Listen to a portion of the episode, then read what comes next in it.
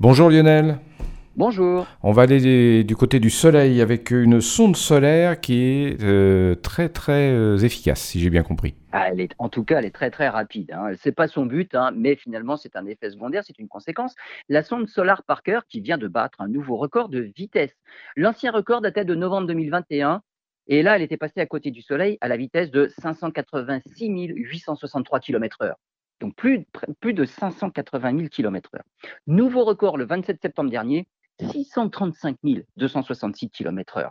Alors, comme je le disais, le but n'est pas de battre des records de vitesse. Hein. Le but est de se rapprocher du Soleil pour l'étudier de très près. Mais finalement, l'effet, euh, la vitesse, c'est simplement un effet secondaire lié à la distance. En septembre, en septembre dernier, la sonde Solar Parker n'est passée qu'à 7 260 000 km de la surface du Soleil.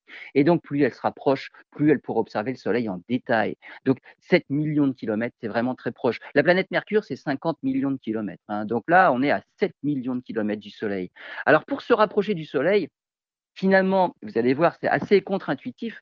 La sonde se sert de la force gravitationnelle de Vénus pour ralentir.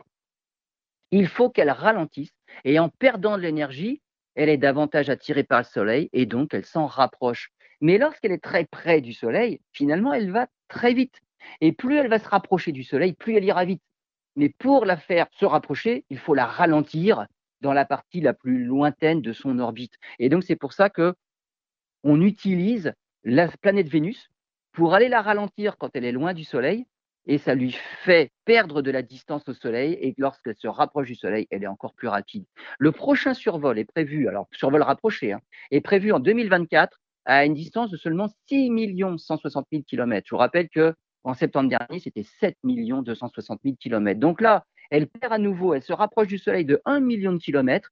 Donc, on aura des images encore plus détaillées, mais surtout, elle ira encore plus vite puisqu'elle sera encore plus proche et donc, la mission de cette petite sonde Solar Parker, c'est d'étudier la couronne solaire. Donc là, elle baigne dans la couronne solaire pour mieux comprendre les mouvements de chaleur dans la couronne, les variations de champ magnétique et mieux anticiper la météorologie spatiale due aux colères du Soleil. Le Soleil nous envoie un flot de particules constants qu'on appelle le vent solaire.